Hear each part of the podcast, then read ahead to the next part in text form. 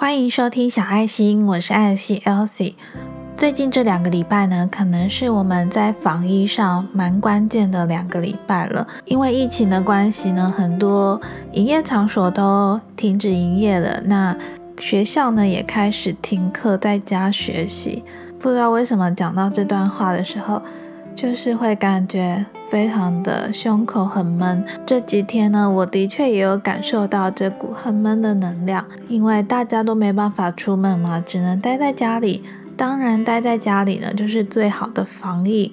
还是在这边要提醒你，如果外出的话呢，记得戴口罩，勤洗手，小心安全。那今天这一集呢，就想要跟你分享，我们既然都待在家里防疫，那在这个疫情这么严峻的时刻，到底我们还能做些什么，才能够让自己的身心呢，比较不会这么的不难受？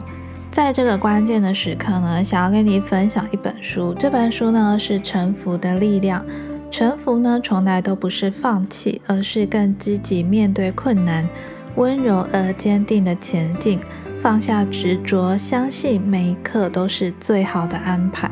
我想呢，这个时期就是让我们学会怎么样做到臣服这件事情。我想呢，很多人应该都跟我一样，也是属于一种。生理共感者，生理共感者是什么呢？共感者呢的身体啊，会吸收他人的情绪及生理的状况。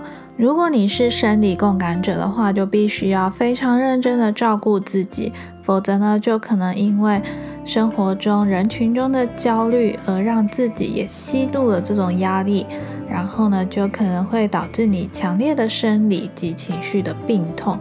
以至于呢损害了自己的健康。那在《臣服的力量》这本书里面呢，也有一个生理共感者的自我测验，也可以一起来做做看。下面呢有八个问题，那就看看你总共有几个问题呢？回答是：第一个呢，是否曾被判定为过度敏感或疑病症患者？第二个问题是。是否曾坐在看似不错的人旁边，却突然眼皮沉重，很想睡觉？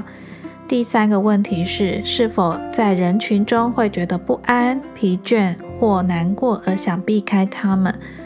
第四个问题：是否感觉自己体内有他人的焦虑或生理疼痛？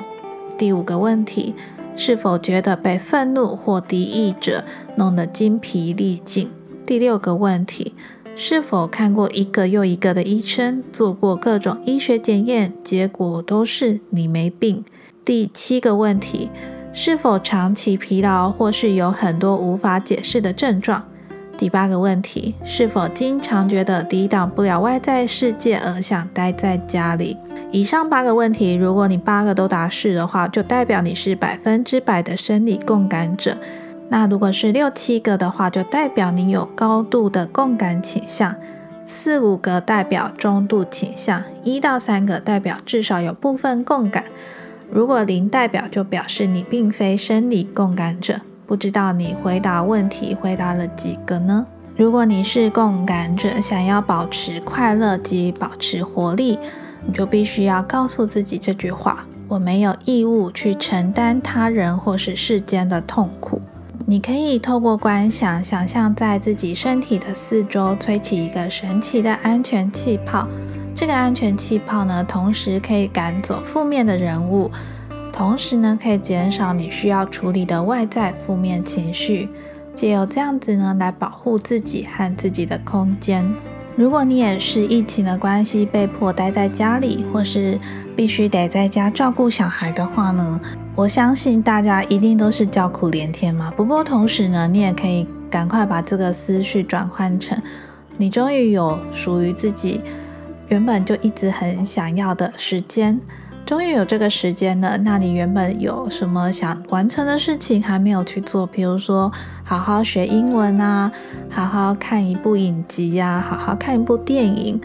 那如果你是家长的话呢，你也可以利用这个时间，然后好好跟自己的小孩相处，虽然呢，我知道二十四小时跟小孩相处在一起呢，简直就是一个完全不可控的因素。你不知道你的小孩什么时候又会发生什么事情，所以呢，非常的容易崩溃。但是呢，这也是你跟他最亲密的时刻，就好像当初结婚时候的蜜月旅行，也是二十四小时朝朝夕夕的相处在一起。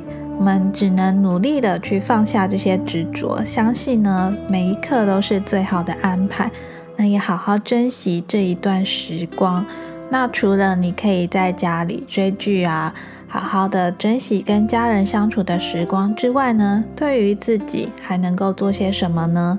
我从《臣服的力量》这本书里面呢，揭露了三个疗愈的策略，希望呢能够对现在这个时刻的你呢能够有帮助。疗愈策略的第一个呢，就是整理思绪。我们的大脑呢，具备做正面或是负面思考的力量。那你选择做什么的方向呢，也会影响你自己的疗愈。担忧呢，也是某种形式的恐惧。那恐惧呢，只是大脑企图去控制未来。所以呢，必须要学会臣服于当下。臣服使你专注当下，而不会执迷于可能发生的可怕情况。那要怎么开始学会臣服于当下呢？你可以想象你向着温暖、光亮和保护臣服，让这个幸福感呢为你注入保持正面态度的勇气。想象你自己就是站在光亮的最强处，让自己呢被光亮充满着。我们以前在画漫画的时候，不是会常常想说，这个人有三条线吗？这个人处在一个阴影中。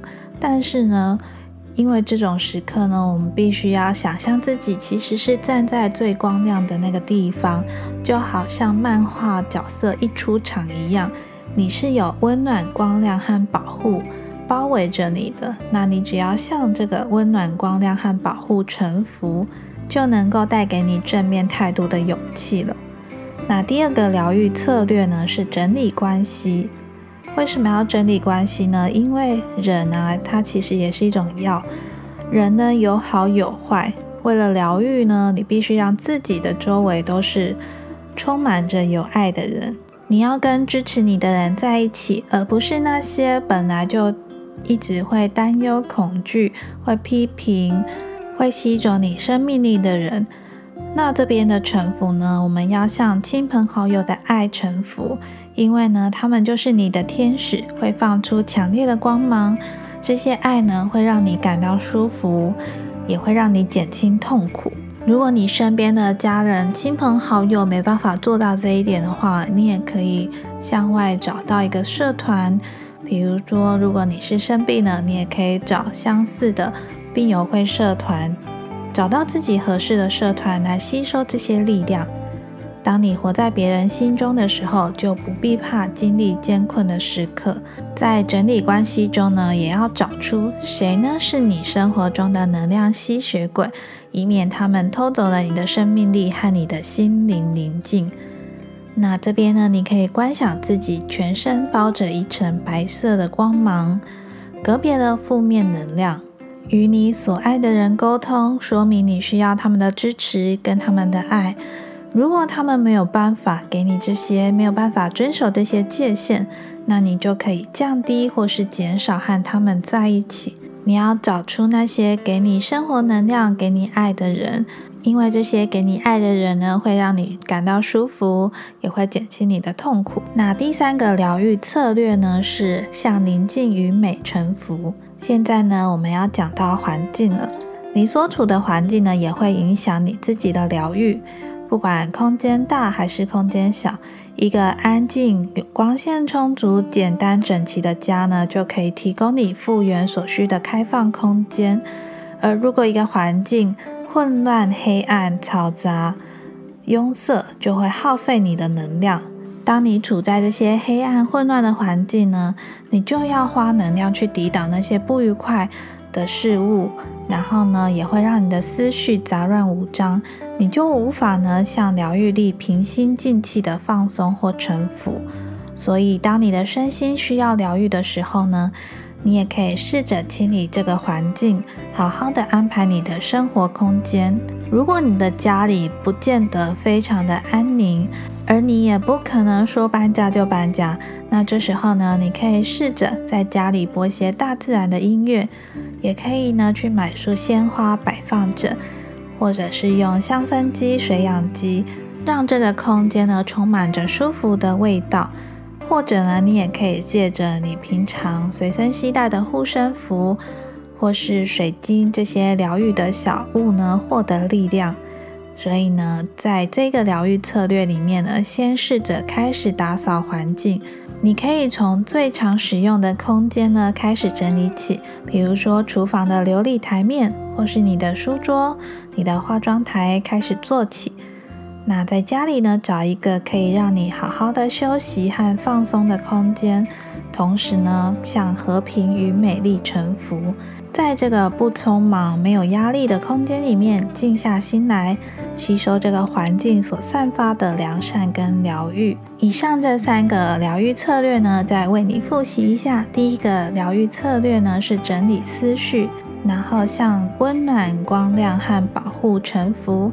让这个幸福感为你注入，保持正面态度的勇气，站在光亮的最强的地方，让自己被光亮充满。第二个疗愈策略呢，是整理关系，向亲朋好友的爱臣服，他们是你的天使，会放出强烈的光芒，具有让你感到舒服和减轻痛苦的力量。想象自己全身包着一层白色光芒，隔绝了负面能量。第三个疗愈策略呢，是向宁静和美臣服，开始清理你家里的环境，好好的安排你的生活空间，同时呢，向和平与美丽臣服，在这个空间里呢，静下心来吸收环境所散发的良善跟疗愈。因为这个疫情的关系呢，好像是上天帮我们按下了暂停键，让我们好好去想想我们。真正重要的东西，以及好好的对待我们自己。那我们该学会的呢，就是臣服这件事情。学会臣服，然后去接受宇宙给你的安排。希望通过今天的分享呢，可以带给你力量，帮助你呢找回心灵的平静。然后我们一起度过这个难关吧。在这个时刻呢，我相信大家都是很不容易，每一个人都不容易。也因为如此呢，让我感受到能够好好的活着呢，真的就是最棒的礼物了。你有什么梦想，你有什么目标，都必须是因为你好好的、健康的活着，才能够有力量去实现这些你想要达成的目标，或是你的梦想。希望今天的分享对你有帮助，记得订阅、关注小爱心，分享给你身边需要的家人朋友们，帮助他们的心灵也能够找到那个平静。如果你也喜欢小爱心这个节目的话，别忘了帮我到 Apple Podcast 下方打五星好评，并且留言你的收听心得以及你的回馈与建议。你的五星好评跟留言呢，都是帮助我持续创作成长的动力。我也非常感谢你愿意花时间帮我留下五星好评以及留言。小爱心呢是一个关于自我觉察、心灵成长、自我成长的节目，每个礼拜四晚上七点都会准时更新，记得准时来收听。祝福你有一个美好的一天。那我是艾尔西 Elsie，我们就下周四见喽，拜拜。